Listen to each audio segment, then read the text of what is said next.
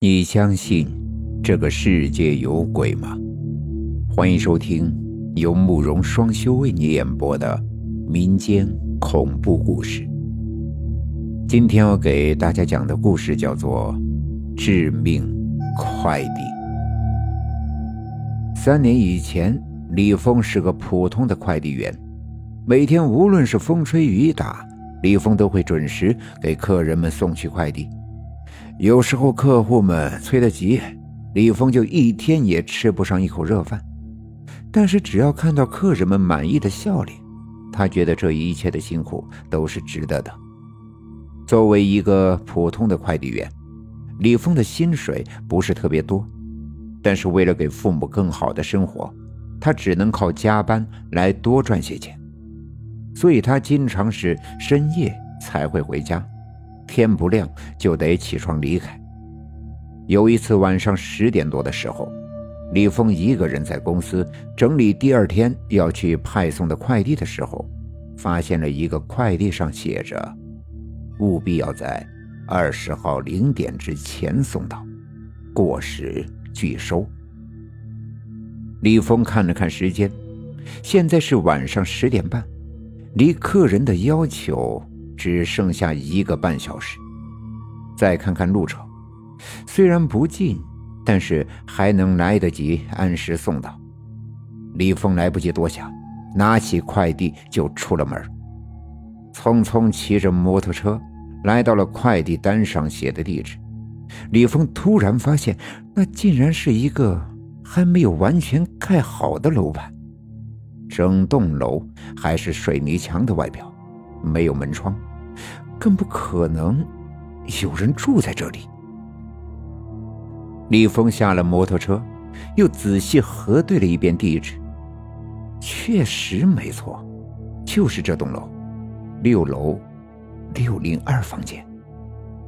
可是这楼……李峰顺着一楼往上望了一眼，他惊奇的发现，六楼的窗口竟然有。微弱的灯光。李峰想，也许是哪个建筑工人晚上值班住在这里，或者是流浪者在这里暂时居住。总之，有灯光就说明里面有人。李峰把摩托车锁好，就拿着快递箱子走进了还未竣工的大楼。刚刚迈进门口的一刹那，一股阴凉的气息。就包围了过来。李峰想，在炎热的夏天，住在这里确实是一件可心的美事，空调费都省了。可是里面很黑，李峰看不清楼梯的具体方向。他掏出手机，用手机的亮光来找路。楼里面静得出奇，李峰感觉到自己每走一步。都会发出震颤心肝的响声。慢慢的，走到了三楼，李峰突然感觉，除了自己的脚步和呼吸声，在自己不远的地方，好像还有别人的呼吸声。他开始有些紧张和害怕，可是转念他又想到，那也许还有别的建筑工人在睡觉时发出的声音。于是，李峰一步一步的继续前行着，终于到了六楼。李峰紧张的心情稍微放松了一些，本想马上就能见到快递的主人了，可是李峰在六楼转了半天也没见到个人影，而且从楼下见到的亮光也消失了。李峰借着手机的亮光。寻找了两圈不见人，他还是有些焦急和不安。于是，他放声呼喊了两声：“有人吗？我是送快递的。”怀去木，怀去木，你在吗？怀去木。李峰呼喊了两次这个名字之后，突然觉得很怪。他仔细看着快递单上的名字，思考着：“怀去木，怀字去掉木，那那不就是鬼？李峰觉得浑身直冒冷汗，他不敢继续待在这里，他要马上逃离这里。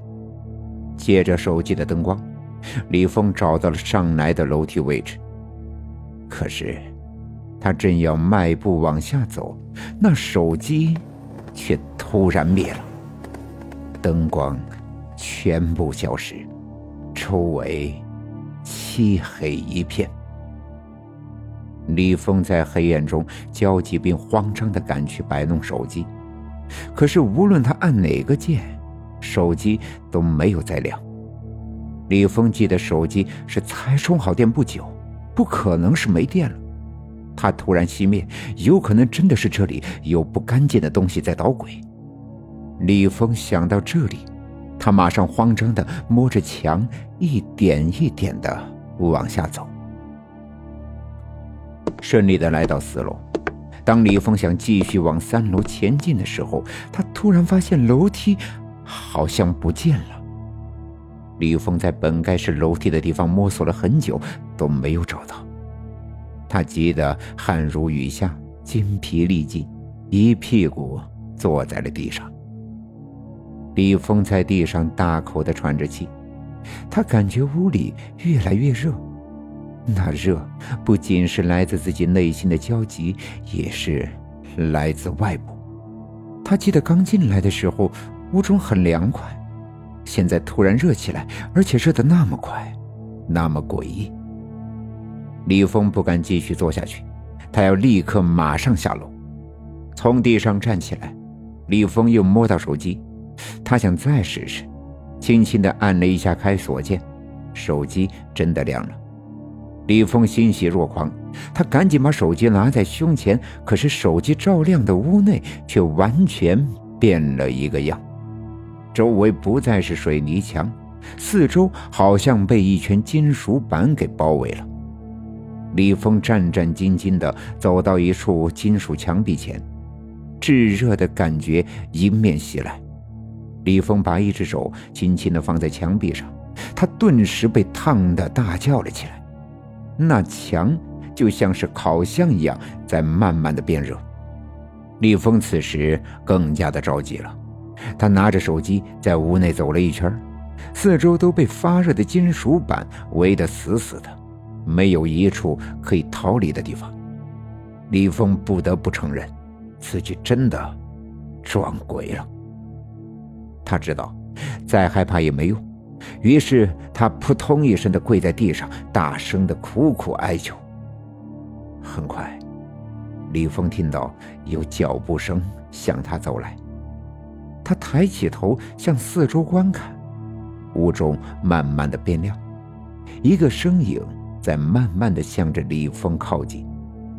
终于，李峰看清了那个身影的脸，那竟然，那竟然是。同事小刘，李峰不明白，小刘为什么会变成这样，而且来这里来害自己。他将心中的疑问说了出来，可是小刘却露出了一张更加愤恨憎恶的脸。原来，小刘在李峰之前就在那家快递公司上班，但是自从李峰来了，老板慢慢的就不喜欢自己了。因为李峰的工作效率高，而且工作时间长，自己在老板的眼中越来越没有用。终于有一天，老板将小刘给开除了，背地里却给李峰说小刘回老家结婚去了。小刘被开除后，就来到这家工地干活，可是由于工作不适应，经常被使唤来使唤去。前几天。他在六楼抬水泥的时候，不小心掉了下去，正好落在了一个铁钩上，铁钩插进了他的心脏，他当场死亡。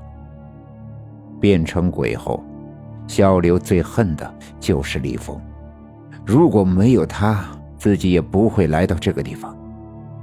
知道这一切后，李峰跪在地上，声泪俱下的求饶、求原谅。可是被仇恨蒙了心的小刘没有一丝同情心，他把跪在地上的李峰活活的用水泥砌在了地下，然后自己到地府领罪去了。第二天，建筑工人来到工地后，发现四楼的地有新水泥的痕迹，而且凸出来很多，必须要除掉才行。几个工人费劲把水泥挖开，李峰的尸体也被挖了出来。